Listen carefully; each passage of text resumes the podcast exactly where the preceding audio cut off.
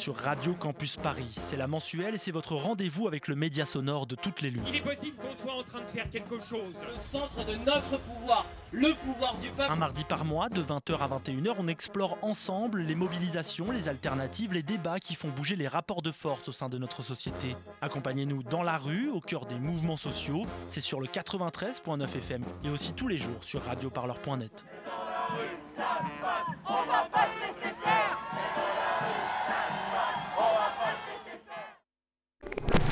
93.9, Radio Campus Paris, 17h30, 5h30.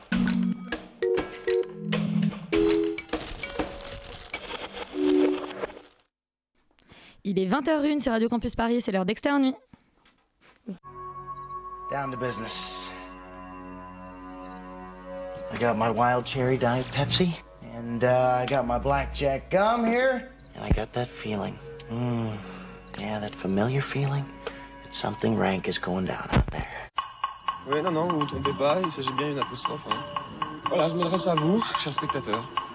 Don't ever feed him after midnight. She's alive! Alive! Ready to party! I'm sorry, Dave. I'm afraid I can't do that. I'm a man. Well, nobody's perfect. Qu'est-ce que ce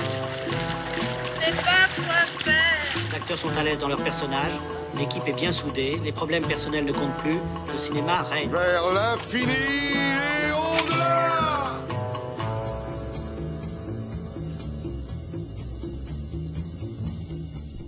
À défaut de faire aussi bien qu'Edouard Baird au Festival de Cannes et parce que la majorité des titres sont en anglais ce soir, je ne vais pas me livrer à mon traditionnel exercice d'ouverture. Alors à moins d'avoir une envie suicidaire, euh, enfin plutôt l'envie suicidaire de me faire chanter, ce qui risquerait de faire se déchaîner une pluie battante et meurtrière, il va falloir patienter comme tout le monde sait. Ou pas, puisque je viens de citer tous les titres l'air de rien et qu'à moins d'un miracle, personne n'en a capté aucun. Allez, externier, c'est parti, bande de gringos.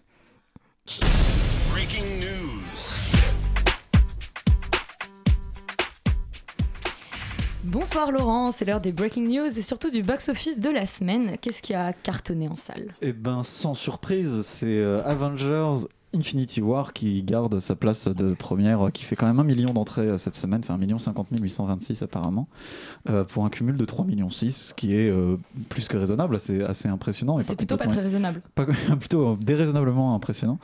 Euh, that's what she said? Non, je suis désolé. Alors, deuxième, on arrive en Rampage hors de contrôle, dans un film dont on va vous parler aujourd'hui, et qui fait son entrée et qui arrive directement deuxième avec 344 000 entrées, ce qui est nettement moins bien, mais ce qui est quand même déjà très bien, pas suffisant à mon goût, mais très bien. Euh, et c'est suivi ensuite par Taxi 5 qui dégringole, parce qu'il me semble qu'il était au-dessus la dernière fois, et qui fait 313 000 entrées cette semaine pour un cumul à plus de 3 millions, ce qui est quand même euh, très raisonnable déjà, enfin on va dire euh, assez, assez, assez impressionnant.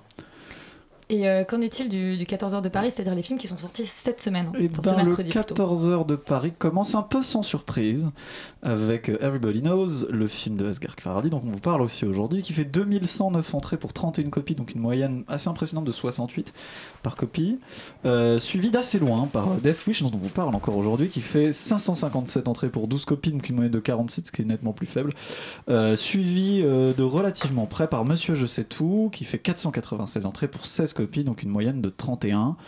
Euh, J'ai également envie de- d'en profiter pour vous parler d'un film qui s'appelle Champ de bataille. Champ de bataille au point qu'il ne fait que 4 entrées pour une copie, ce qui fait que, je sais pas, je voulais faire une blague sur les champs de bataille avec des gens qui meurent, je pense que ça marchait pas mal. Moi j'aime bien aussi les vannes avec les gens qui meurent. Voilà, c'était pas mal. Je, je, je sais pas, j'ai pas bien réfléchi, mais en tout cas, en tout cas on était dans l'esprit. On était dans l'esprit. Euh, on va parler de ce qui fait vraiment l'actualité, euh, c'est évidemment l'ouverture du festival de Cannes. Euh, petite, petit son d'ouverture.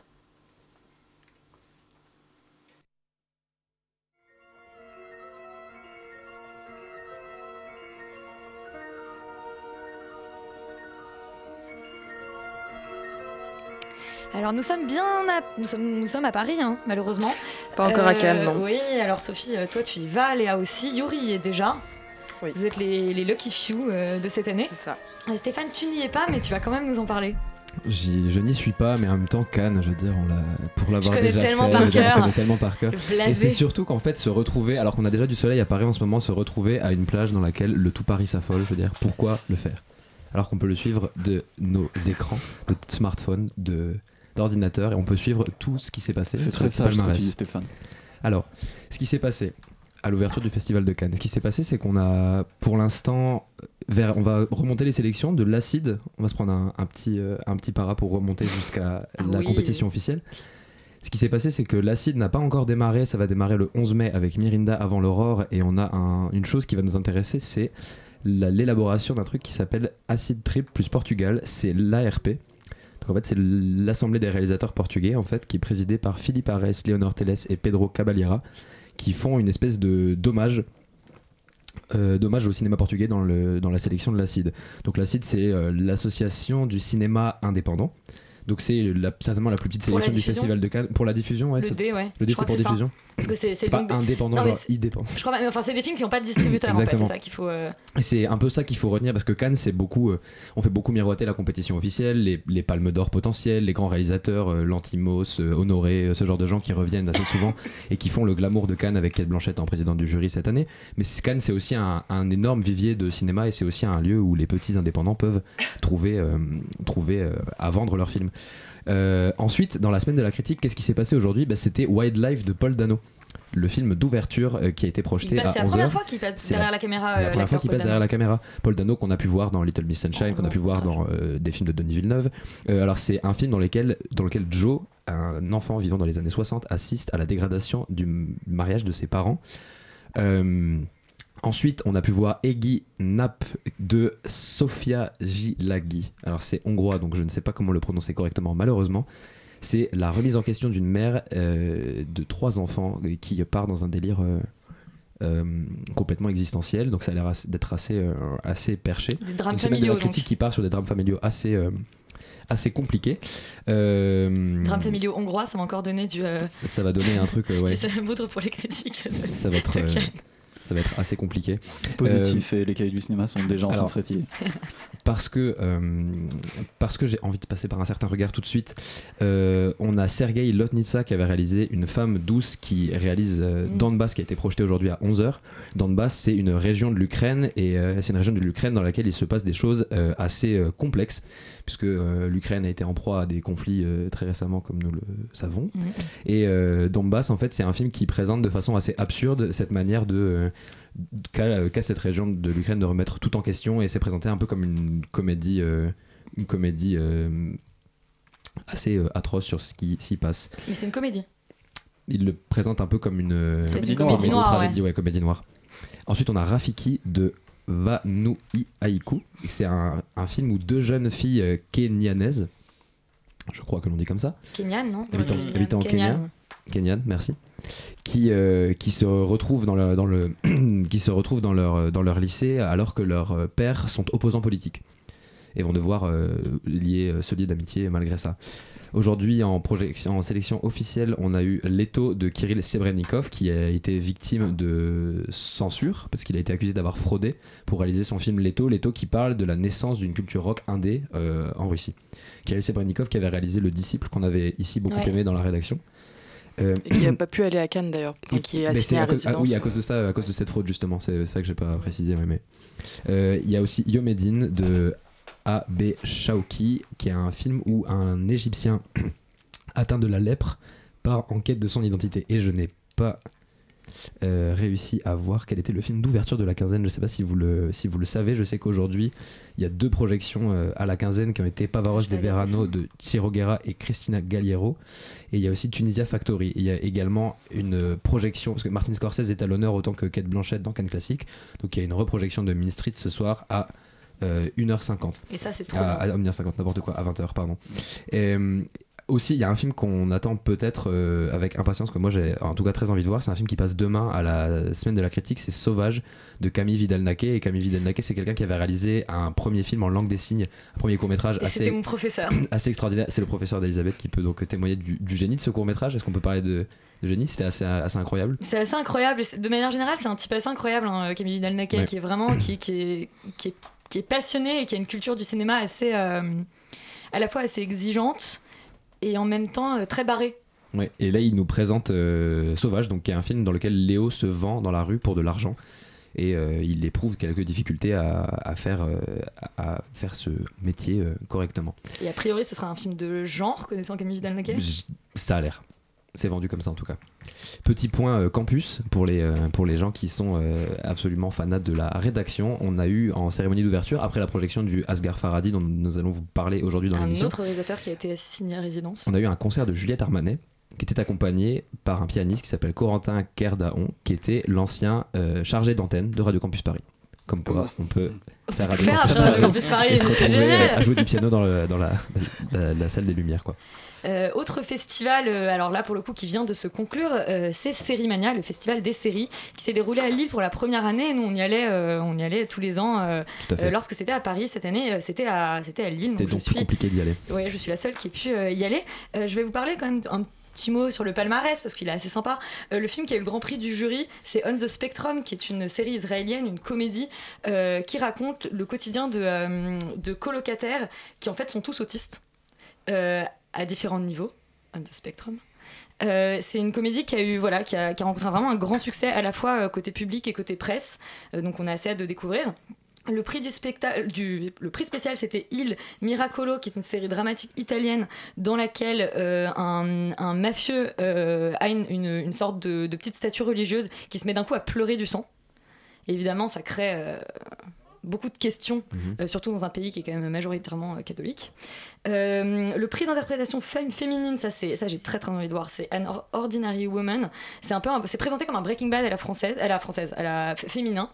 Et c'est l'histoire d'une d'une femme euh, complètement ordinaire, donc comme dit le titre, qui un jour, parce qu'elle a des petits soucis dans ses finances, décide de devenir une, une mère maquerelle. Euh, série qui a fait pas mal débat. Mais, euh, mais que j'ai assez envie de découvrir aussi. Euh, le prix d'interprétation masculine, c'est pour le comédien principal donc de Il Miraculo. J'ai oublié de préciser que ce serait diffusé sur Arte. Très bien. Euh, en compétition, la compétition, ça c'est la compétition internationale, et en compétition française, c'est Ad Vitam qui a eu le prix de la meilleure série. Donc Ad Vitam, c'est aussi une série Arte, et c'est, ça imagine en fait un monde dans lequel la mort n'a plus lieu, tout le monde est devenu immortel, jusqu'au jour où un meurtre est commis, on se rend compte qu'en fait il y a beaucoup de jeunes qui sont fascinés par la mort et les rites. Les rites mortuaires. Euh, le prix de la meilleure actrice, c'est Anne Charrier dans Maman a tort. Le prix du meilleur acteur a été ex aequo entre Roche Dizem euh, pour euh, Aux animaux la guerre et Brian Marciano dans 25. 25 qui a eu une particulièrement bonne réaction en salle. C'est l'histoire d'un. En fait, c'est assez classique. C'est l'histoire d'un jeune homme de 25 ans qui se fait plaquer et qui décide et qui demande un peu ce qu'il va faire du reste de sa vie. Donc, bon, c'est très classique, mais ça a eu vraiment un accueil très, très, très fort. Euh, et enfin, le prix du public, c'est la fabuleuse euh, Madame Maisel. Et ça, euh, c'est une, c'est une série qui sera sur Amazon et dont le, et dont le sujet, c'est c'est une femme qui est mariée à un, un acteur de. Enfin, mariée. Enfin, elle est en couple avec un, un acteur de, de stand-up et qui est assez mauvais. Et en fait, un jour, elle débarque complètement ivre dans une, dans une salle de stand-up. Elle, elle commence à faire n'importe quoi. Et en fait, les gens sont persuadés que c'est une génie du stand-up. Et à partir de là, ça lance sa carrière. Génial. Je tiens à préciser que, alors c'est assez marrant parce que cette année, il y avait une division beaucoup plus claire entre les, les accréditations pro et disons le, tout- toute la partie à la fois marché et, euh, et conférence et la partie euh, publique. C'était pas le même lieu. Puisque c'est maintenant c'est vraiment un, enfin, je veux dire, c'est un, c'est un festival d'une beaucoup plus grosse euh, ampleur qu'avant. Donc du coup les lieux sont, sont distincts, ce qui n'était pas le cas. euh, tout était au même endroit au Forum, Forum des, des images, Images, ouais. l'année dernière. Euh, Et c'était quel lieu simplement euh, alors c'était au Tripostal euh, pour, le, pour la partie ouais. spectateur et au Grand Palais pour la partie, euh, la partie euh, pro. donc des très grands espaces de projection en fait. Des très grands espaces de, de projection. Il y avait des conférences vraiment très intéressantes. Alors moi j'ai fait surtout les conférences pro, donc c'était des sujets un peu, un peu pointus, mais il y a eu vraiment des grandes réflexions sur les questions euh, du format, des plateformes, etc. Il y, a le, euh, il y a le patron de, de Netflix qui a donné une longue conférence assez intéressante sur euh, sa vision du marché, la manière dont, euh, en fait, il, lui, sa volonté. Alors tu te dis, bon, bah, c'est un peu. Parce que lui, il dit, mais non, mais moi, j'ai pas de. Moi, j'ai aucun. J'ai aucun En fait, je suis pas en compétition avec les autres, au contraire, je jette tout le monde. Je Alors, avec les autres puisque j'ai gagné. Ouais, non mais c'est ça. C'est- C'est-à-dire que bon, tu vois, c'est un, c'est un peu comme comme à Cannes, on lui dit bah tu peux désolé, tu peux pas, on veut pas ta baguette. Il répond ok mais j'achète la boulangerie. Dans ce cas-là, je vendrai ma baguette. Il y a un truc un peu comme ça euh, Ouais. avec Netflix, mais c'était assez intéressant parce que c'est vrai que euh, Netflix a quand même euh, énormément euh, ouvert le marché aux séries euh, en langue étrangère. C'était impensable il y a quelques années que des La Américains, Papel, par exemple, oui, euh. qui a cartonné que des que des. Alors la Casa de Papel, c'est une acquisition, c'est une, c'est une série Oui, Antena oui, 13 oui, au départ, sûr, mais ouais. qui a, qui a été, enfin, qui a explosé sur Netflix. Et Et qui va avoir une troisième saison. Et qui va avoir une troisième saison Netflix. grâce à Netflix. Mais qui bénéficie de la visibilité, visibilité Netflix. en tout Exactement. cas, ouais. et, euh, et, et là où c'est là où c'est très intéressant, c'est qu'en fait, euh, c'est qu'en fait, ça habitue un public qui était habitué à regarder essentiellement des, des séries en langue anglaise dans d'autres dans d'autres langues. Je parlerai de The Rain à la fin, qui est une série, euh, qui est une série danoise, euh, euh, et où les auteurs expliquaient, et ça c'est très intéressant, ils disaient, en, fait, en fait, nous, on est, on est très content que Netflix nous aide, parce qu'en fait, on n'aurait pas pu faire ce type de série au Danemark, tout simplement parce que c'est une série qui est assez teen, et en fait, au Danemark, comme il n'y a pas une population énorme, si tu fais pas une série qui s'adresse absolument à tout le monde, et ben en fait, on te dit, bah désolé, c'est trop de la niche, il n'y a, pas- y a pas de spectateurs.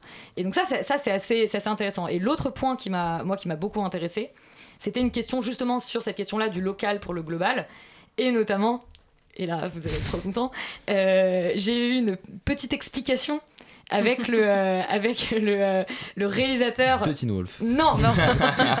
avec le réalisateur. Son autre marotte. Avec le, le réalisateur des bracelets rouges. Ah, c'est pas Je vrai. lui ai dit, mais je lui ai demandé pourquoi en fait la version française des bracelets, des bracelets rouges n'était pas fantastique comme la version catalane. Et il m'a répondu que les Français on était beaucoup trop rationnels et cartésiens. Et que donc en fait faire, c'est- c'est l'excuse faire, euh, habituelle, faire c'est du fantastique c'était compliqué. Et Oh son autre justification c'est nous avons dû vieillir les, les personnages parce que en France la loi fait que c'est impossible de tourner avec des acteurs de moins de 16 ans sinon bah, tu tournes deux heures par jour. Et donc comme ils étaient plus âgés, euh, le fantastique n'était plus justifié par, euh, par l'imaginaire enfantin et Pardon, donc nous ne pouvions pas. Mais là où c'est assez intéressant, c'est qu'il n'avait pas vu la version catalane, que maintenant il a regardé quelques épisodes de la version catalane et que du coup, maintenant, conséquence, il dit j'aimerais bien qu'il y ait plus de fantastique dans la deuxième saison. Breaking donc bon, euh, breaking news, c'était assez marrant. Euh, voilà, donc fin de la parenthèse sur euh, Série Mania. En tout cas, c'est bon, bah, c'est plus à Paris, donc c'est un peu moins, euh, un peu moins en lien avec Radio Campus Paris. Mais pour ceux qui sont à Lille, parce que oui, j'ai découvert qu'il y avait des gens qui nous écoutaient à Lille dans le covoit que j'ai pris. Je raconte beaucoup trop ma vie.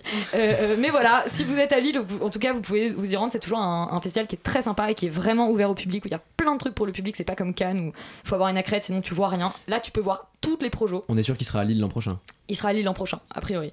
Et, euh, et, et donc, euh, et donc voilà, si vraiment vous avez l'occasion d'y aller, euh, allez-y, vous pouvez voir toutes les séries. C'est vraiment, c'est quand même assez génial de regarder des, des séries en salle. Je trouve que c'est assez, euh, c'est une expérience qui est assez, qui est assez cool.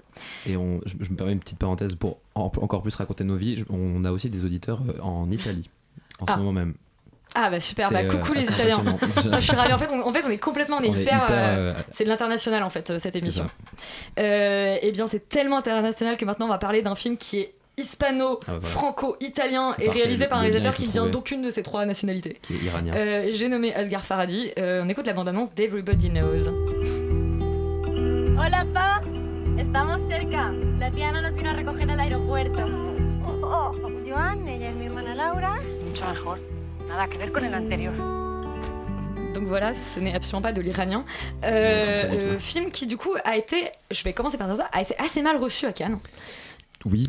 Euh, l'a projeté à la cérémonie d'ouverture. et assez qui a été, étonnamment. euh, eu Ouais. presque hué, quoi. ouais. Bah alors que souvent les films en ouverture c'est plutôt des films au contraire qui mettent un peu tout le monde d'accord. On ou, a eu le film sur Grace Kelly qui était projeté il y a deux ans. Qu'est-ce Ouais. que c'était l'ouverture l'an dernier déjà C'est une très bonne question, je ne sais plus non plus. Ok. Euh, mais disons Mais quand c'était pas, c'était pas un, non, c'était, c'était pas Star Wars qui avait fait l'ouverture, c'était pas l'année dernière? Non, non c'était pas l'année dernière, mais Non, Star Wars effectivement c'était en. Bah non, en- sinon c'était il y a deux ans Star Wars. A trois ans, puisqu'il y a eu deux films depuis. Oui, oui, Ah, c'est a trois ans. ouais, non, Mais bon, disons voilà. Et puis la, la revanche des clones avait fait euh, l'ouverture en 2005. En 2005 aussi. Et, ouais. euh, mais bon voilà, souvent c'est plutôt des, des gros des, des gros blockbusters assez sympas ou des films où on sait que ça va pas trop. Voilà. Et là, euh, l'accueil est très mitigé. Donc voilà, Stéphane, bah, bien sûr, je, je veux que tu me racontes de quoi ça parle, mais j'aimerais aussi savoir, à ton avis, pourquoi. Parce que c'est un film compliqué. Asghar Farhadi, c'est quelqu'un qui parle énormément des liens d'une famille avec le passé. Tout, tous les tous les films, enfin tous les films, tous les films que j'ai vus d'Asghar Farhadi, donc le passé, une séparation, euh, c'est des films qui partent du principe que une situation familiale se met en place. On a une dizaine de minutes, une quinzaine, voire une vingtaine pour installer ce qui se passe. Pour là, par exemple, on a euh, euh, Penelope Cruz qui, euh, qui joue une mère de famille qui arrive au mariage de sa sœur. Et donc on rencontre, euh, la, on rencontre les trois sœurs, on rencontre le père qui est un homme un peu voilà euh, gros, euh, gros, enfin un grognon. Bah, euh, écoute. Ah, grognon. euh, Enfin un grognon qui, qui arrive Gros pas. aussi ou pas que- Non non non pas non pas gros Si du tout. gros, non, un qui, peu, euh, mais- qui a des problèmes, qui a des problèmes de, de, des, poids, problèmes- quoi. des- des handicaps, qui, a des- qui, a des- qui peut pas, qui peut plus se déplacer, qui est en fauteuil stand-up pour monter ses escaliers. Enfin voilà, ils installent un peu tout un espèce de voilà de de- d'horizon euh, presque balsacien de la famille pour en fait à faire surgir un drame. Donc là dans le dans le dans le Everybody Knows pardon To- Todos los saben je crois en espagnol qui euh, c'est la, la fille en fait la fille aînée de Penelope Cruz qui disparaît. Et au bout d'un moment, qui, est- qui, alors, qui disparaît, et en fait, elle reçoit, euh, Penelope Cruz reçoit un texto euh, à la fin du mariage. euh, on, tient, on a votre fille, euh, si vous voulez la revoir, donnez-nous euh, des thunes. Et en fait, Javier Bardem, qui joue un ancien amant qui est maintenant euh, ami, de la, ami de la famille, lui explique qu'en gros, il y a eu un autre kidnapping il y a une dizaine d'années et que la fille qui a été kidnappée a été retrouvée morte parce que la police a été prévenue. Donc tout, ce truc-là euh, invite Penelope Cruz à ne pas euh, prévenir la police quand toute sa famille lui conseille de le faire. Et en fait, ce drame-là va être un prétexte à révéler toute l'histoire de la famille, parce qu'en fait la famille, on apprend que c'est une famille de riches rentiers, que le père a fait vivre grâce à des terres qu'il a depuis perdues, parce que c'est quelqu'un qui gère absolument euh, mal, on peut dire, sa vie. Euh, en fait, faisait vivre tout le village et qu'au moment en fait de devoir avoir la rançon, en fait tout va s'ébranler. Et en fait, ce sont des films qui euh, qui fonctionnent toujours comme ça. C'est qu'un un élément perturbateur vient révéler entre guillemets la euh, nature humaine. Il a fait énormément de, de films Asghar Farhadi en Iran et c'est euh, un, un, un Et donc son, événement. de- son dernier qui était à Son Cannes. dernier qui était à Cannes, c'était le passé. Non, c'était Taxi Téhéran. C'était ta- Non, non, C'était Jafar Panahi. Taxi Téhéran, c'est. Jafar Panahi. Ah oui, c'est Jafar Panahi, exact. Qui est aussi un cinéaste. Mais oui, mais alors tout à l'heure, tout à l'heure. On a mis tous les Iraniens là. Attends, a- attends, du coup, Ah, parce tout à l'heure, j'ai fait une Jafar erreur, c'est Jafar, Panahi qui a été assigné à résidence, c'est pas du tout Asghar Fardi. Eh ben, moi tout à l'heure je parlais de Kirill Sebrenikov qui est assigné à résidence. Mais bon alors. Tout va bien ce soir Chers euh, auditeurs, sur Extérieur euh, Nuit. les Italiens ne comprennent pas, les Lillois nous comprennent, on l'espère. Et par exemple, restez avec nous, tout va bien. Donc, non, les films de- d'Asghar Farhadi sont des films qui sont essentiellement. Enfin, sa filmographie est essentiellement iranienne.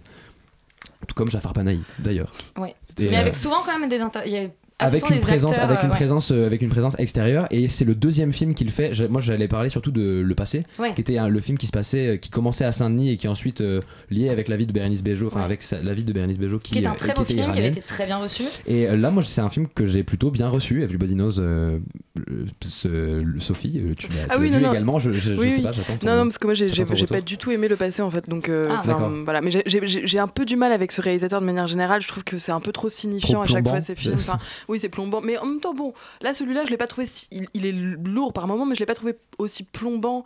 euh, que par exemple le passé qui moi m'a vraiment enfin et surtout en fait pour moi ces films sont toujours tellement signifiants enfin et c'est ça le problème aussi pour moi de ce de ce film là encore Ouais. une fois Chaque c'est geste que est lourd chaque d'un plan passé, en fait non mais c'est ouais. même non non pas- c'est c'est- justement c'est ça c'est ça le problème c'est que c'est pas symbolique en fait. Enfin, c'est Tout est sait. beaucoup trop exprimé. Chaque plan, on sait euh, par euh, l'axe de la caméra, par la manière dont il agence la lumière, par la manière dont euh, la, la table est mise, etc. On sait ce qu'il va nous raconter en fait. Et donc Tu du coup, chaque plan est désamorcé. C'est c'est- là, je te parle vraiment d'Everybody Ah.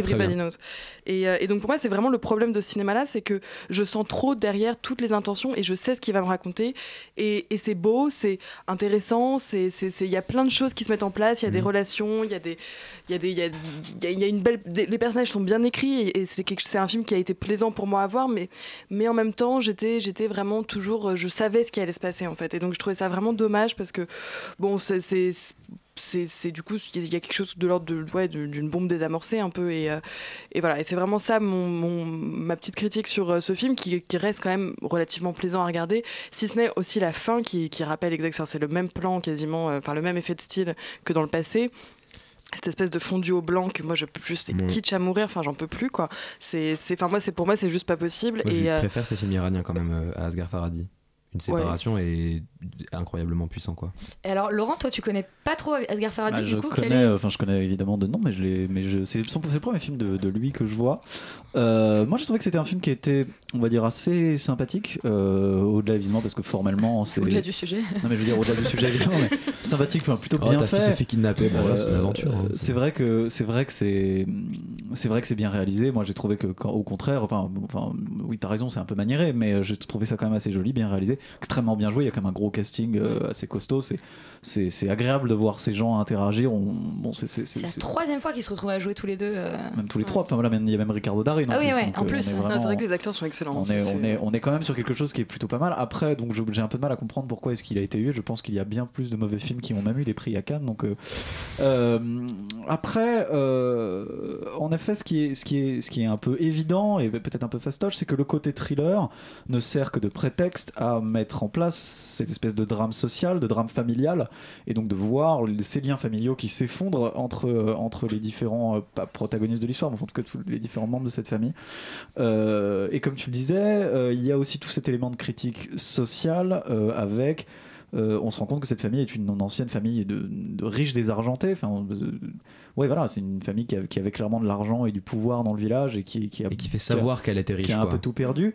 Mais alors après, ça c'est ça c'est un élément qui moi, me- enfin, bon, me, paraît un petit peu un petit peu peu crédible, on va dire, pas pas complètement insensé, mais relativement peu crédible dans le contexte espagnol où l'Espagne c'est un pays qui n'a pas fait sa révolution et qui n'a pas fait de révolution et donc les, les, les riches propriétaires terriens, les nobles sont restés très riches. Oui, il y a les cas Donc, isolés. un- il y a- on peut imaginer des cas isolés, mais enfin, c'est un tout petit peu bizarre de l'avoir placé là-bas, du coup, surtout pour un réalisateur qui est iranien et qui n'a Ouais. rien à faire. Enfin, je, je- je- je- en fait, j'ai un peu de mal à comprendre pourquoi est-ce que c'est placé là, même si euh, c'est très joli et que. Mais c'est vrai que ça aurait été plus logique euh, en Italie ou même en France. Voilà, il a mais- pas voulu ou- mettre Javier Bardem en Iran, peut-être. euh, oui, enfin bon, je, je, je, Mais pourquoi pas je, je- je- en fait, je, je- voilà, c'est le, le- le- cet élément-là que je trouve un peu bizarre, mais surtout, en fait, pour moi, le vrai problème, c'est que tout le côté thriller est un peu bâclé. Euh, c'est pas très bien Oui. fait, c'est pas. Euh, D'ailleurs, plus ça avance, plus on s'en tape un peu, et en fait, la fin est part complètement en autre boudin parce que c'est un peu nul. D'ailleurs, on se rend compte que le personnage qui est responsable du truc, c'est en gros un personnage qui, en fait, ne sert à rien. C'est-à-dire qu'en gros, il ne sert que à être responsable du crime commis à la fin, parce que sinon, en fait, pendant tout le film, il ne sert vraiment à rien. On lui raconte un peu son background, on explique ce qui se passe avec ce personnage. Et en fait, euh, au bout d'un moment, on dit Ah bah tiens, ça alors, euh, pourquoi À quoi elle sert Euh, Ah, et, euh, spoil.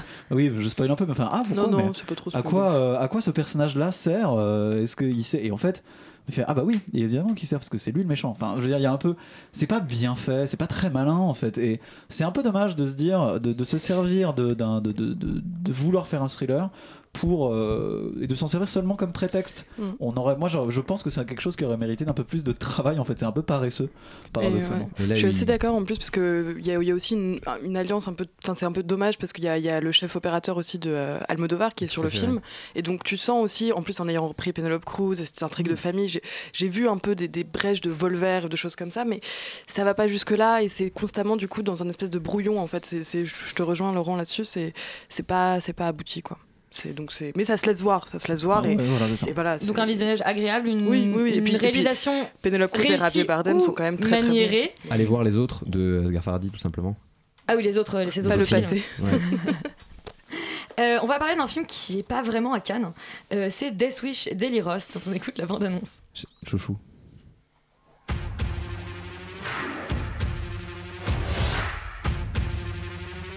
J'aime ma famille. Et c'est quand elle a eu le plus besoin de moi. Police secours, que puis-je faire pour vous? Il y a des hommes, ils sont rentrés chez moi, je crois qu'ils sont là. Non. Que je n'ai pas pu la protéger. Alors, euh, quand il ne sauve pas des vies, euh, le personnage interprété par Bruce Willis est chirurgien urgentiste. Et quand il n'est pas chirurgien urgentiste, il mène une vie très heureuse avec sa famille à Chicago. Enfin, c'est un mec qui a un peu tout pour lui. En même temps, c'est Bruce Willis. Euh, Jusqu'au jour où sa femme est, violemment. euh, en fait, elle est tuée euh, dans un cambriolage qui tourne mal. Et là, bah, évidemment, il faut qu'il protège sa famille, Stéphane. C'est dommage parce que c'est présenté comme un film avec Bruce Willis. Un film euh, où on Alors va que Eli revoir. Eli un réalisateur assez intéressant. Alors qu'Eli Ross est un réalisateur absolument magnifique. Réalisateur de Knock Knock, Que euh. que j'idolâtre depuis ma plus tendre enfance. Enfance, vous allez dire de psychopathe, puisque c'est un réalisateur essentiellement de films d'horreur. Euh, Eli Ross, c'est quelqu'un qui réalise des films d'horreur depuis qu'il a 11 ans. Il réalise des films avec ses frères et il démembre ses frères dans des films qu'il réalise avec ses caméras Super 8, alors qu'il n'a que euh, voilà, 11 ans. C'est un super Il, type. Euh, Moi, j'adore Eli il grandit avec comme référence John Carpenter, avec, euh, avec euh, le, le Giallo, avec Argento, et il réalise euh, des films très intéressants sur la question de la torture. Il commence avec Cabin Fever. Cabin Fever qui est un film où une maladie infecte un cercle de gens et ils tombent dans une folie euh, absolument incroyable. C'est un film d'un gore et d'une atrocité sans nom. Euh, il réalise ensuite en- Hostel 1 et 2 qui sont pour moi les films euh, les plus emblématiques de sa carrière et les plus intéressants de toute sa filmographie, j'y reviendrai après. Il réalise ensuite Knock Knock euh, qui, est, qui est le film où euh, deux, euh, deux jeunes autostoppeuses viennent s'introduire dans la maison de Keanu Reeves et le torturent. Et il réalise maintenant Death Wish en fait, qui est le remake de Death Wish de Michael Wiener, avec dans le rôle euh, principal Charles Bronson. Donc là, Bruce Willis reprend, reprend ce, ce rôle en fait du. À, à la base, Charles Bronson était un architecte et Bruce Willis devient un médecin. Et ça a son importance parce qu'en fait, ce qu'il y a d'intéressant avec les réals d'horreur, je trouve, les réals de films d'horreur, c'est que à partir du moment où ils font des films qui deviennent un peu plus edgy, des films qui rentrent un peu plus dans le truc classique. Donc là, on pense à un Die Hard tout de suite parce qu'on ou on pense à un Taken parce qu'on voit tout de suite, ouais, ils prennent sa fille, la femme ouais. meurt et euh, c'est Faut pas l'énerver, c'est comme ça que c'est vendu. Alors qu'en fait. Euh, les, les- les gens qui font du film d'horreur La sont tagline d'ailleurs, c'est un, un film 100% Bruce Willis ou un truc comme c'est ça. ça. ouais. Et c'est vrai parce que Bruce Willis est, est incroyable dedans et que c'est un acteur qui n'a plus à faire ses preuves.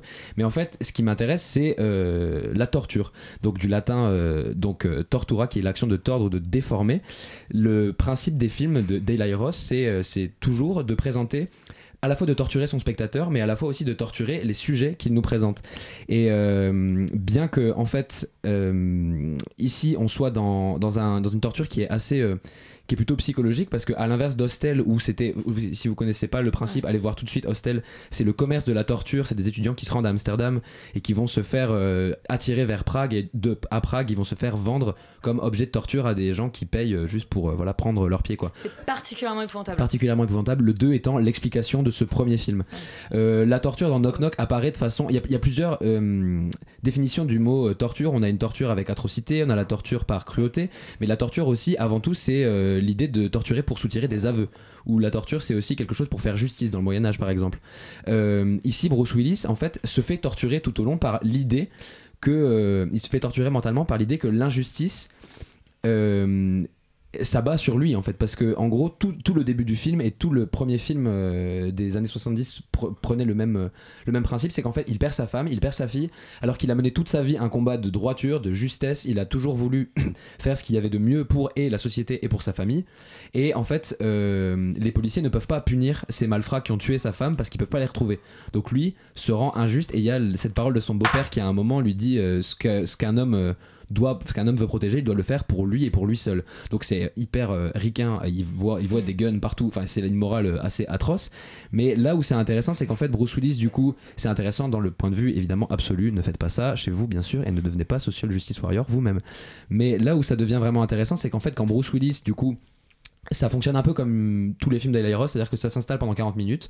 Pendant 40 minutes, on vous montre des trucs, on vous énerve un petit peu, on vous pousse dans vos retranchements. Oui, il y a une montée en Et à partir de souvent, 40 quand même, minutes, ouais. ça part en, en total euh, c'est là où hors le de gore, est- en contrôle. fait, et le gore arrive souvent très le tard. gore arrive qui- très tard. Et en fait, la vraie scène de torture arrive à la fin. Mm. La vraie scène de torture arrive quand Bruce Willis voit un des derniers malfrats. Et en fait, il y a un chaînon manquant c'est qu'il y a quatre personnes qui ont commis ce crime. Il trouve le premier, trouve le deuxième facilement, et le troisième le mène au quatrième. Mais pour arriver au quatrième, il est obligé de torturer cette troisième personne. Et c'est là qu'en fait s'incarne tout, tout le, le génie de Eli Ross qui en fait vous dit que ce que vous allez regarder est insupportable. Donc en fait, ce qui est d'assez euh, d'assez fascinant avec ce réalisateur là, c'est quelqu'un, il a été en plus, si vous ne le reconnaissez pas, il a été dans Inglourious Bastards, il a été il a incarné Ouais. ce, ce merveilleux personnage avec une batte de baseball qui est aussi la personne qui torture en fait Ouais. dans Inglourious Bastards. Donc c'est pour moi le, la meilleure un clin euh, d'œil assez marrant si tu le connais. un clin d'œil assez génial. Et en fait, c'est vraiment ce mot-là qui revient dans toute dans sa Fury filmographie. Il est dans Fury. Et euh, il, a trava- il a travaillé sur le projet Greenhouse aussi. Donc c'est vraiment un réalisateur qui peut être v- qui peut passer pour quelqu'un de mineur et ce film là surtout peut passer pour un film mineur ça l'est par rapport à ses autres films dans le sens où la torture est beaucoup moins réfléchie et toutes ces notions en fait de clin d'œil au spectateur, de vengeance sur le spectateur, d'attente, de, de, de moments éprouvants à vivre, euh, il faut vraiment aimer le cinéma d'horreur, il faut vraiment s'attacher. Ce film-là, c'est plutôt une porte d'entrée à sa filmographie. Euh, je le recommande assez vivement. Un Bruce Willis au top de sa forme et vraiment Eli Ross qui est un réalisateur, je trouve, très fin. On vous recommande euh, chaudement euh, Death Wish et pour les plus psychopathes d'entre vous de découvrir toute sa filmographie Tout à qui fait, est allez-y. assez effectivement assez épatante. On va passer à Gringo de Nash Edgerton. Medical marijuana is already a multi billion dollar industry. The future is this weed pill. I'm still not sure about this. Look, most people will tell you Buzz Aldrin walked on the moon. But even a complete idiot will tell you Neil Armstrong did it first. Gringo raconte l'histoire de Harold qui travaille pour un labo euh, pharmaceutique euh, jusqu'au jour où en fait euh, ses boss se lancent dans le commerce de, euh, de marijuana illégale et l'envoie euh, et l'envoie c'est pas ça le pitch? C'est pas tout à fait ça. En Ah, fait, c'est beaucoup plus les- il- il- alors moi, moi, de ce que j'ai compris, Ouais, il est envoyé au Mexique euh, faire son job, sauf que ses boss ont des histoires avec les cartels locaux. Il se retrouve finalement euh, euh, tout seul au Mexique avec à la fois Ouais. les cartels sur le dos et c'est- en fait ses boss ont tout intérêt à le faire disparaître. C'est pitché comme ça. euh, C'est un peu comme ça, mais en fait, il, il se lance pas dans le commerce illégal de, de marijuana. Non, légal, légal. Ah bon, d'accord. Au Mexique. Ah, j'ai dit légal. Oui, t'as dit illégal. Légal. D'accord, voilà. Ah oui, donc ça, oui. Ça, par contre, c'est ça. Euh, Donc oui, voilà, c'est ça, ça parle de ça. Euh, c'est le premier film de Nash Edgerton, qui est le frère de, de Joël, qui joue d'ailleurs dans le film aussi. Euh, Il y, a, il y il y a un casting qui est quand même assez sérieux. Il y a Charlie Theron, Amanda, enfin Charlize Theron, Armanda Seyfried, euh, Sandy Newton qu'on voit dans Westworld, euh, Ouais. qui joue un, un personnage très intéressant dans Westworld. Charlton Copley qu'on voit pas aussi souvent qu'on l'aimerait. Il y a même un- pas un caméo, enfin il y a même un petit rôle pour Alan Rock et euh, qu'on aime beaucoup, enfin que j'aime beaucoup. Et, euh, et donc l'acteur principal que je trouve très bon, très intéressant. Je sais pas si on l'a vu ailleurs, David euh, Oyewelo, qui voilà, Qui joue très bien, ouais. qui joue très bien et qui mérite ouais. un peu, euh, un peu une, euh, enfin, une reconnaissance pour ça. Euh, alors malheureusement, malgré, euh, malgré toute cette bonne volonté, en fait, le film est pas incroyable. C'est assez, en fait, c'est un film que j'ai trouvé assez étrange. Euh, parce que c'est une histoire extrêmement rocambolesque avec des personnages qui sont assez caricaturaux euh, et qui sont du coup en eux-mêmes relativement marrants, mais le film n'est pas très drôle. Euh, et malgré le côté très rocambolesque, le rythme ne fonctionne pas du tout. En fait, c'est une espèce de thriller très mou, très mollasson, euh, qui part un peu dans tous les sens et qui n'avance pas. Euh, et ce qui est assez curieux. thriller. euh, Bah, c'est un peu, enfin, bah, thriller en tout cas. Je, je sais pas comment le décrire en fait, mais film, euh, ouais, enfin, une espèce de film d'un peu de mafia. Ça- enfin, ouais, c'est ça. C'est en gros, euh, il y a quelqu'un que tout le monde veut et il y a- on va découvrir plein de petites équipes qui, au fur, au fur et à mesure du film, vont essayer de le choper euh, Pour plein de raisons avant l'autre. et qui vont euh, forcément se- qui rappelle un peu Moonwalkers, euh, par exemple. Ouais, que j'ai pas vu. Et euh, qui, qui est pas trop mal. euh, qui est plus abouti en fait. Par exemple, Moonwalkers a vraiment cette espèce de, de parti pris. De, donc c'est, euh, c'était. des, des gens qui devaient réaliser un alunissage au cas où Ah, ça ne se produisait oui. pas. Mm. Et en fait, il s'avère que la petite équipe du, du personnage principal joué par Rupert Grint Mm. avait plusieurs ennemis et que chacun voulait mettre la main dessus. Mais il y avait un, un vrai truc qui était assumé dans l'humour, le côté un peu 60s, un peu Mm. humour anglais, psychédélique et tout, qui n'est pas du tout en fait. Qu'on retrouve pas du tout ici. Qu'on retrouve pas ici en fait. Pas du tout ici. Euh, en fait, je trouve que le film, pour moi, est. euh, Enfin voilà, fourre-tout, lance des lignes un peu partout et en fait n'arrive pas vraiment à les rembobiner, les termine pas tellement. Et c'est un peu l'illustration que euh, le fait d'avoir, euh, comment dire, une histoire très rocambolesque où il se passe plein de trucs, ça ne suffit pas à faire un bon rythme et un film qui tient la route au final.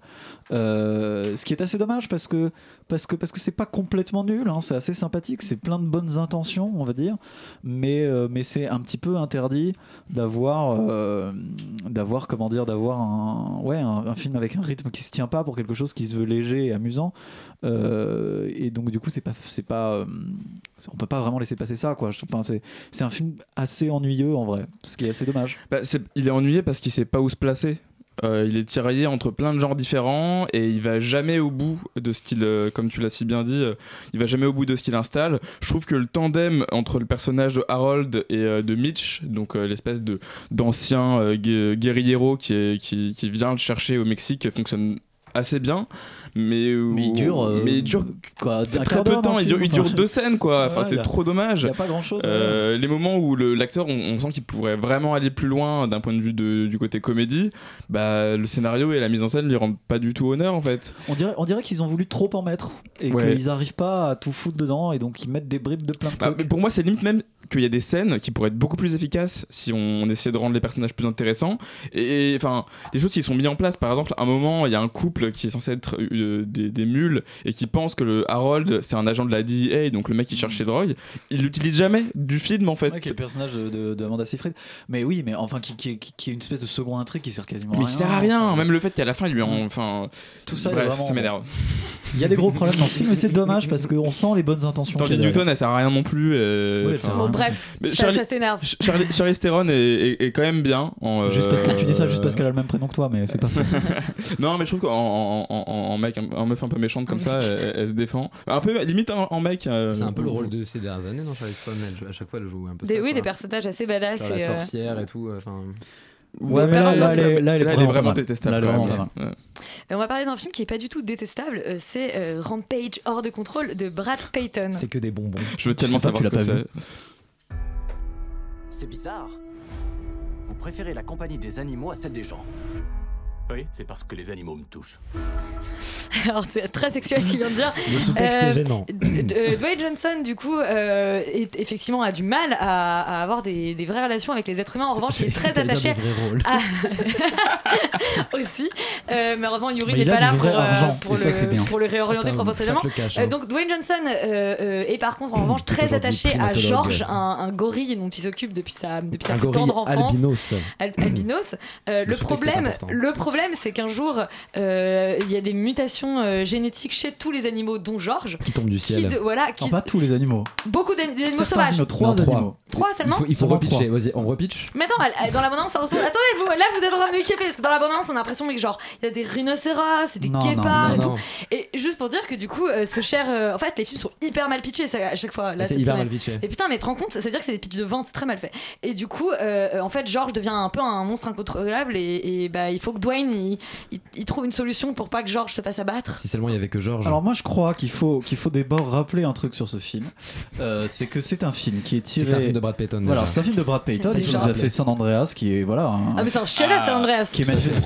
C'est ma meilleure critique euh, à ce qui est micro. un jeune, homme, un, jeune de qualité euh, et, micro qui et en fait surtout vraiment surtout basé sur un jeu vidéo d'arcade de 1986 Ah oui, où on pouvait La date de prendre ta naissance. Ça, je sûr, on pouvait prendre en, on pouvait contrôler en fait un gorille géant ou un loup géant ou un crocodile géant Juste, mais tu dis qui ça, tout le devait- monde court le voir qui devait Enfin, détruire la ville. L'objectif du jeu en Qui fait était est- Chicago déjà à la base Qui- quoi Qui était Chicago déjà à la base Alors pas je- tout non parce ça y avait plusieurs villes etc. J'imagine peut-être plus vite. J'ai jamais joué au jeu hein, mais Ouais, c'est fou je vous Chicago, invite hein. C'est Chicago, Je là on sais. est dans Chicago. Et je vous, mais je vous invite déjà à, à vous renseigner sur ce jeu qui, enfin, visuellement, euh, vraiment genre une espèce de passé à l'ancienne de ouf, où on joue une espèce d'animal géant qui doit détruire euh, des, comment dire, des, euh, des immeubles en pixels.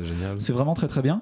Et, le, et donc le film est, euh, est basé euh, officiellement sur ce jeu, euh, ce qui est Avec des complètement acteurs qui jouent comme dans ce jeu ce qui, est, finalement. non, mais ce qui est complètement insensé parce que si tu t'amuses à prendre une licence et à essayer de la, de la reprendre de manière entre guillemets aussi euh, aussi stricte Aussi tu vois aussi la, la garder de manière aussi aussi claire il faut au moins que ce soit une licence que les gens connaissent très clairement Rampage tout le monde l'a oublié ce jeu à part les nerds vraiment badants mais euh, d'ailleurs même toi tu sais même tu, Je- savais, non, tu ne savais idée, même pas idée. donc euh, donc voilà Toi je suis un nerd euh, alors que euh, bon euh, enfin tout ça n'a vraiment à mon avis aucun sens d'avoir voulu absolument garder cette, cette référence là mais en tout cas euh, en tout cas il est vendu comme tel le, le sens c'est quand même qu'il y a trois créatures géantes et que c'est Voilà. hyper bankable quoi. parce qu'il faut il faut quand même se dire un truc Bah non, il y en a que trois. Moi, je croyais Je qu'il y en avait plein. Ok, je suis moi, je, moi, je pense que je vais spoiler moi je pense que je vais spoiler un peu la critique mais c'est un chef-d'œuvre Non, euh, ouais, très ouais, clairement ouais. genre pour moi c'est complètement un chef-d'œuvre C'est du génie. Mais San Andreas, c'était déjà un semi-chef-d'œuvre en termes de catastrophe. Enfin, genre de film catastrophe. Ah bah non, Ah ouais, non, là- catastrophe tout court d'ailleurs Pourquoi aussi. chef-d'œuvre? Ah non mais là euh, là pour moi euh, là pour moi vraiment c'est exceptionnel c'est à dire Parce que, que Dwayne Johnson ne parle qu'aux animaux et que C'est le ça. seul gorille qu'il domine c'est un gorille blanc. Je Est-ce qu'on est dans des bails un peu chelous tu sais, j'ai même pas, tu sais quoi, je suis même pas allé là-dedans.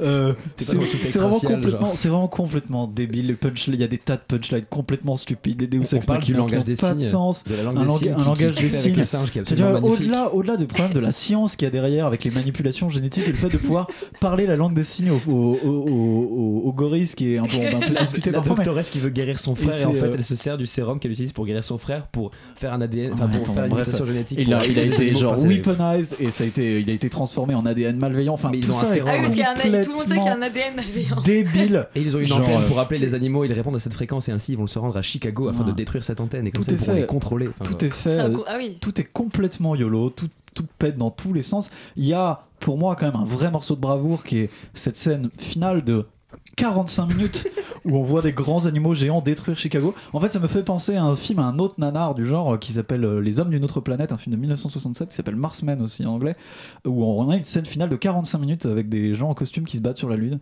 Euh, c'est un des mes plus grands souvenirs de, de, nanardeur. C'est extraordinaire. Regardez, regardez ce film, mais, allez regarder aussi euh, Rampage parce que on est vraiment en face d'un vrai gros nanar et ça fait plaisir. Qui s'assume à a- fond chaque réplique Alors justement, il y a le alors tu vois justement non, euh, c'est ce qui fait le charme des vrais nanars, c'est qu'à mon avis tout ça n'est pas volontaire. C'est-à-dire que c'est un film Ah, tu même- penses qu'il est très sérieux Ah ouais, moi je Bah, pense que c'est un film qui est qu'il est- relativement sérieux. Mais il y, a- il y a un mec dans la chaîne de prod qui sait ça. C'est-à-dire que peut-être le réel est pas conscient, mais il y a un mec qui se dit genre là les gars, moi je veux faire un truc, votre film c'est un gros Mais nanar. San et- et Andreas, c'était ouais, San Andreas, c'était déjà scénariste très costaud. Peut-être, le scénariste le scénariste, sait parce que le scénariste est très dépressif. Moi je ne sais pas, je ne suis pas dans sa tête. Peut-être Mais, que c'est euh, peut-être que c'est un truc très psychanalytique pour lui de raconter sa tête à part les C'est- êtres C'est humains. une métaphore c'est- de ses problèmes avec son père, Cette, en fait, ce mais- singe. cette merveilleuse phrase qui dit euh, Like my old pop used to say, we assholes gotta stick together. Voilà, ah et oui, ça revient dix fois dans le film. ce quoi, personnage c'est de faux, euh, de, incroyable. de mec de, du, du, de- du FBI qui se Mais qui- comporte Non mais comme un déjà Dwayne Johnson qui chauffeur, arrive pas à c'est- communiquer avec les êtres humains, je suis c'est désolée, exceptionnel. et qui joue un, un primatologue, mais c'est Un pas crédible. Déjà c'est pas crédible. La première Allez scène, voir. c'est un cours de primatologie dans la réserve naturelle de San Diego. Juste pour ça, aller au cinéma. Non mais plaît, regarder ce cours. En fait, c'est splendide. En fait, en fait, ce qu'il faut dire très clairement, c'est courez voir ce film si vous avez une carte illimitée, ou sinon regardez-le bourré avec des potes et achetez des regardez bières, sur achetez des bières avant d'entrer dans le cinéma. Parce que c'est et vraiment, vous allez c'est vraiment, vous vraiment une belle expérience. Eh bien, si c'est une belle expérience, j'espère que ça va aussi être une belle expérience ce film suivant, puisqu'il s'appelle quand même Miracle, de Egle Vertelit. On dit comme ça Elle est lituanienne. Oui, alors le laiton est lituanien, c'est pas. C'est la suite écoute la bande-annonce. Infinity Wars. Ça n'a rien à voir. mais- Non,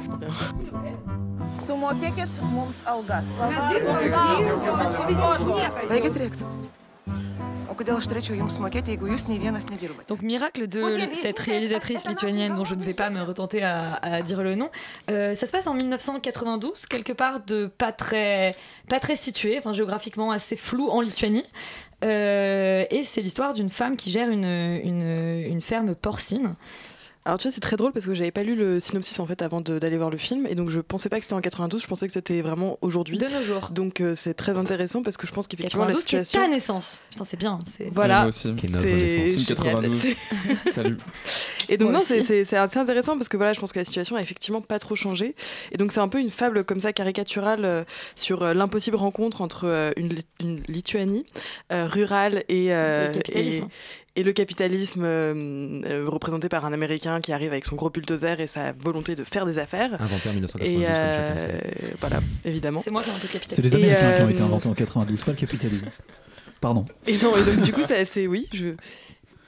C'est euh, donc c'est une fable en fait hyper euh, hyper intéressante sur euh, sur euh, sur cette rencontre comme ça entre deux, deux mondes qui peuvent pas se parler, qui peuvent pas se voir et qui peuvent pas se comprendre en fait. Et, c'est et c'est très intéressant parce qu'il arrive comme ça à, croiser en fait des, des thématiques qui sont liées aussi à, la question de, l'histoire, de, de, la recherche d'un passé, de la recherche de ses racines. Parce que donc du coup cet Américain revient en Lituanie dans cette petite ferme pour il dit en tout cas à, cette, à la propriétaire de cette ferme pour, parce que c'était là où étaient ses parents avant qu'ils se- qu'ils partent en exil euh, aux États-Unis euh, avant la guerre.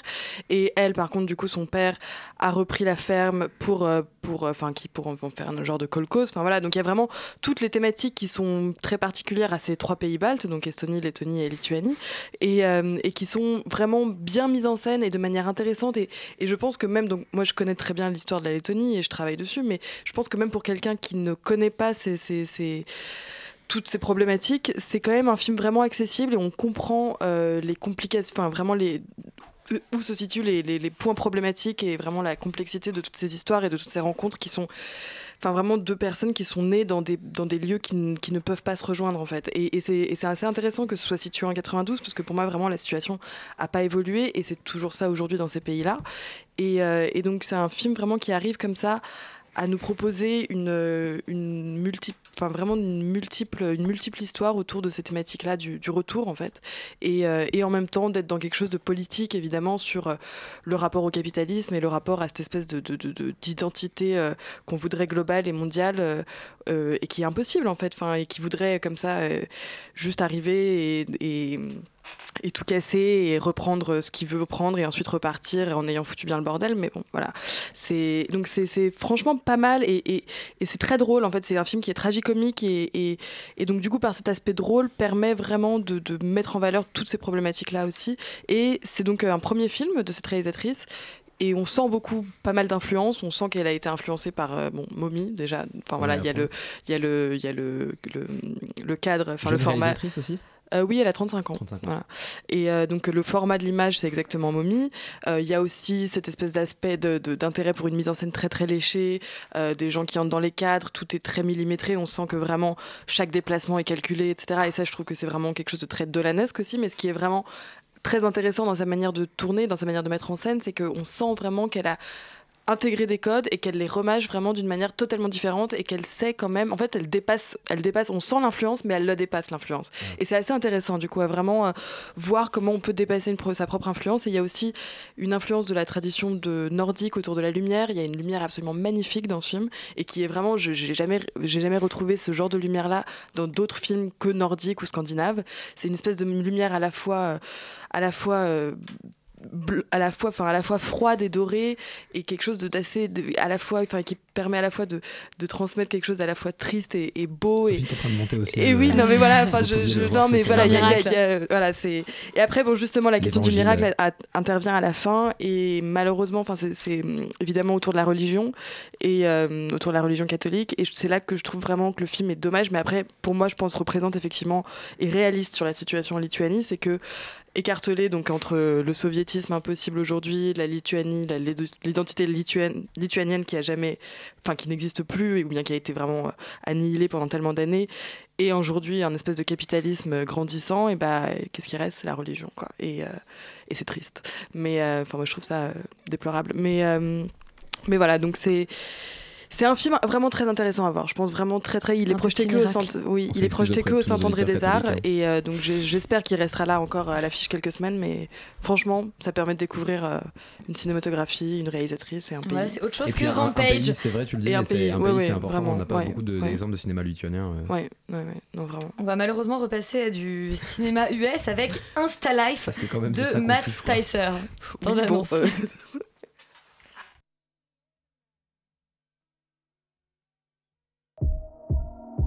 The couple that yogas together stays together. Prayer hands emoji.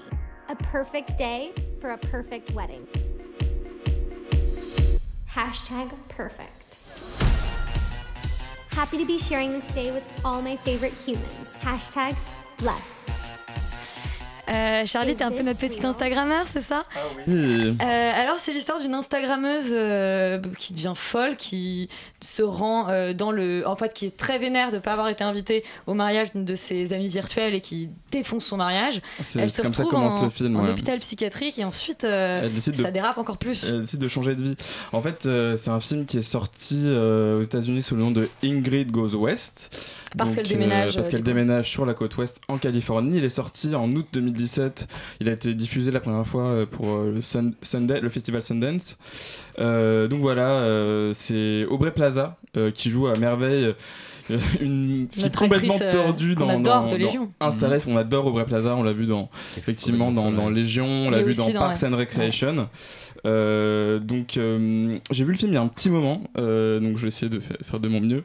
Euh, donc Ingrid, euh, ça n'a jamais été une fille populaire, même si elle a toujours été envieuse de l'être.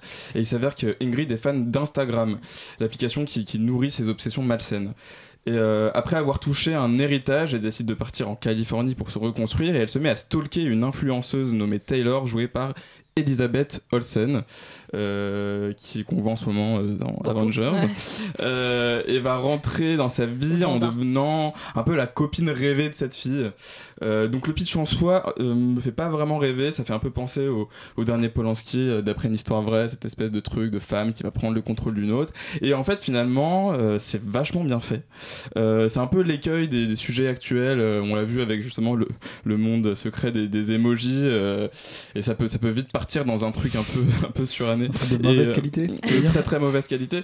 Et en fait là ça marche bien, euh, déjà parce que c'est Aubrey Plaza qui joue le rôle principal et que ça déchire tout en fait, cette fille déchire tout. Elle joue à merveille euh, la stalkeuse complètement folle. Euh, donc le film commence voilà où elle fout du, spray à poivre sur, sur le, visage de, de- sa pote qui est encore en robe de mariée à son, à son dîner de, mariage, c'est à mourir de rire. Elle arrive à être loufoque sans être risible, euh, à être mauvaise, mais de manière tellement bancale et désespérée qu'elle en devient touchante.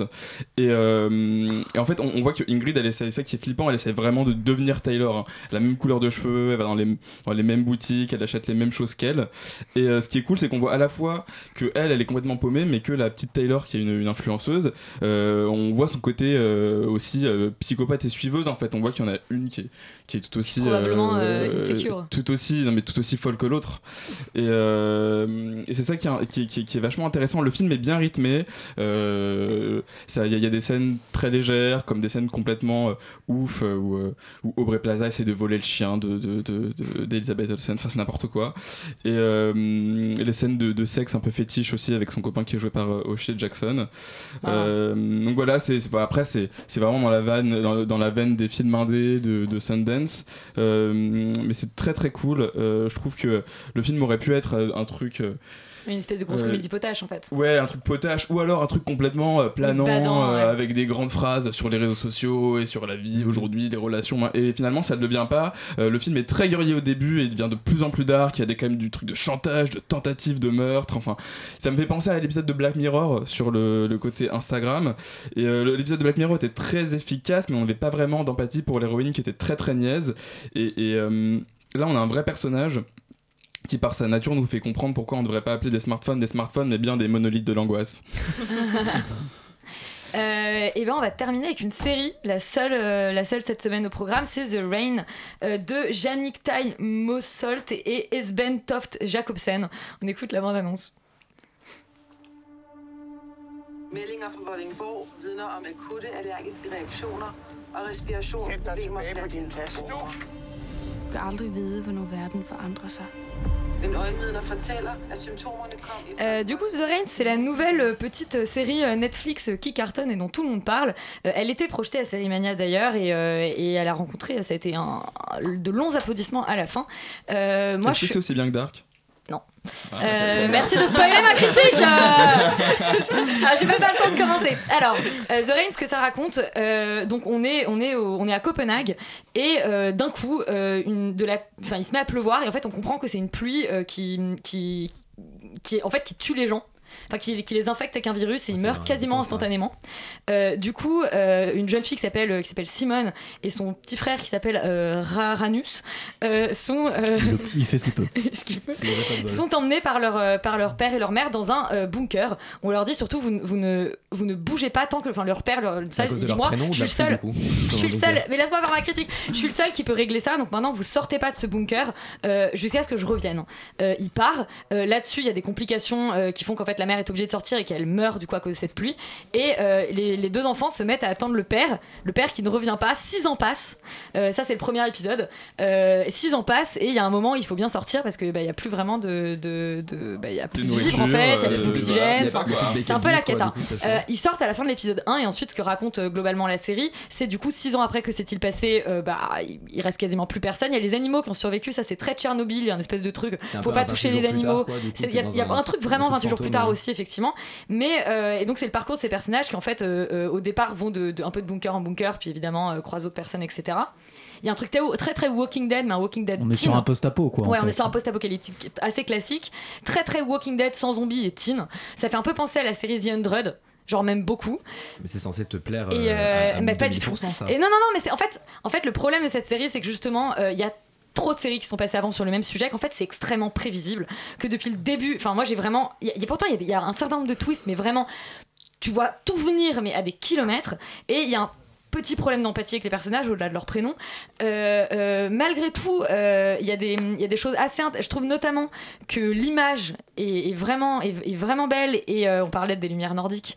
Et, qu'il y a un vrai travail sur justement ces, décors complètement abandonnés où la nature a pris ses droits etc et il y a quelques scènes assez assez marquantes notamment un personnage qui se souvient comme ça d'une plage sur laquelle en fait il y a plus que des cadavres Euh, euh, Il y, a- il y a des images quand même assez saisissantes. Le problème, c'est effectivement que c'est assez prévisible et que surtout, oui, Est-ce qu'il y aurait une. Enfin, fini, fini ta phrase, parce que moi j'allais parler d'une identité de Euh, mais est-ce que- non, en fait, en fait j'allais j'allais dire qu'il y, a un- qu'il y a un truc un peu dommage qui est que Netflix demande du, du coup à ses réalisateurs de faire du, du local euh, for euh, global et, et qu'en fait euh, on se rend compte que moi j'ai beaucoup aimé Dark mais que Dark, Stranger Things et cette série The Rain ont beaucoup de points communs finalement on est avec des jeunes dans des forêts euh, euh, avec des vêtements jaunes Euh, Oui. et, et- et moi je commence à en Alors avoir tout un le monde petit sait peu très marre bien que personne ne porte jamais de vêtements jaune. Non. Enfin. Enfin, moi, ça m'arrive, mais euh, parce que j'habite dans, un, dans une, un teen movie des années 80. Euh, non, le, le- enfin, en gros, il y a, y a vraiment un problème de ce côté-là. Et en plus, je me suis fait la réaction. Je me suis dit, mais en fait, pourquoi ça m'emmerde alors que au moment, au moment où Walking Dead est sorti, je me disais, mais au contraire, je retrouve du Lost, ça me fait plaisir, ces espèces de personnages qui déambulent, etc.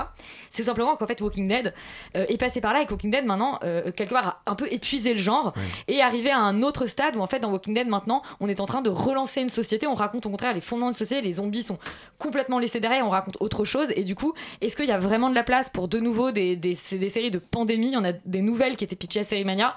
Est-ce qu'on n'a pas un peu épuisé le genre? Voilà, c'est la question que je me suis Est-ce posée. qu'elle laisse pas un peu d'ouverture pour ça Elle, elle laisse de l'ouverture pour la saison 2. Il y a un petit twist final et un, un petit twist final que j'avais pas vu venir et qui peut être intéressant, mais le problème c'est qu'il y a quand même beaucoup de lourdeur et, et, et voilà. Après, ça, ça reste, c'est sympa, c'est joli, c'est mignon. Si vous voulez vous amuser sans réfléchir et, et regarder ça, c'est effectivement dans la veine des Stranger Things, etc. On n'aura pas de dogme 96 du coup quoi. Mais, euh, mais c'est voilà, c'est pas un chef-d'œuvre et j'étais un petit peu déçue pour une première série danoise de voir un truc aussi aussi américain en fait. Euh, voilà, écoutez, c'est la fin de c'est la fin d'Extérieur Nuit cette semaine. Euh, on vous a parlé beaucoup de festivals. On vous encourage à aller voir Everybody Knows, euh, même si on a quand même des réserves. Death Wish absolument. Gringo, on était un peu un peu mitigé. Euh, Rampage, mais alors courez, Avec sauf des- si des vous avez l'occasion de le regarder bourré avec des potes sur un grand écran. Euh, euh, allez surtout voir Miracle qui est projeté au Saint-André des Arts. Euh, Insta Live, est-ce qu'on peut encore le voir? Euh, je pense que oui. Enfin, eh bien, euh, allez oui. voir Insta Life alors et regardez The Rain, c'est disponible sur Netflix. Euh, avant de nous quitter, en fait, on va pas se quitter, vous allez rester sur Radio Campus Paris puisque tout de suite il y a Tout foutre en air. Euh, Qu'est-ce qui se passe cette semaine? Salut Extérieur Nuit, c'est cool de passer après vous chaque semaine. Salut. Euh, Salut. la première partie de notre retour de Bourges, on a plein de belles choses, on a des interviews et des extraits de concerts de Clara Luciani, Feu Chatterton, Arthur Yes. H, Aloïs Sauvage, Malik Judy, Pauline Croze et Bagarre. Euh, une heure et demie, vous allez voir, c'est. Oh, c'est que du oh. béton armé, quoi. Oh, restez, restez. C'est beaucoup de choses pour une heure et demie, ouais. Ouais, exactement. Et ben écoutez, restez surtout sur Radio Campus Paris 93.9 FM. Et nous, on se dit euh, la semaine prochaine euh, pour un nouveau, euh, un nouveau numéro, mais d'être dans les années 80 d'Extérieur Nuit. Avec Euh, énormément de retours sur ce qui se sera passé à La vie d'Elisabeth dans les années 80. Avec un manteau jaune.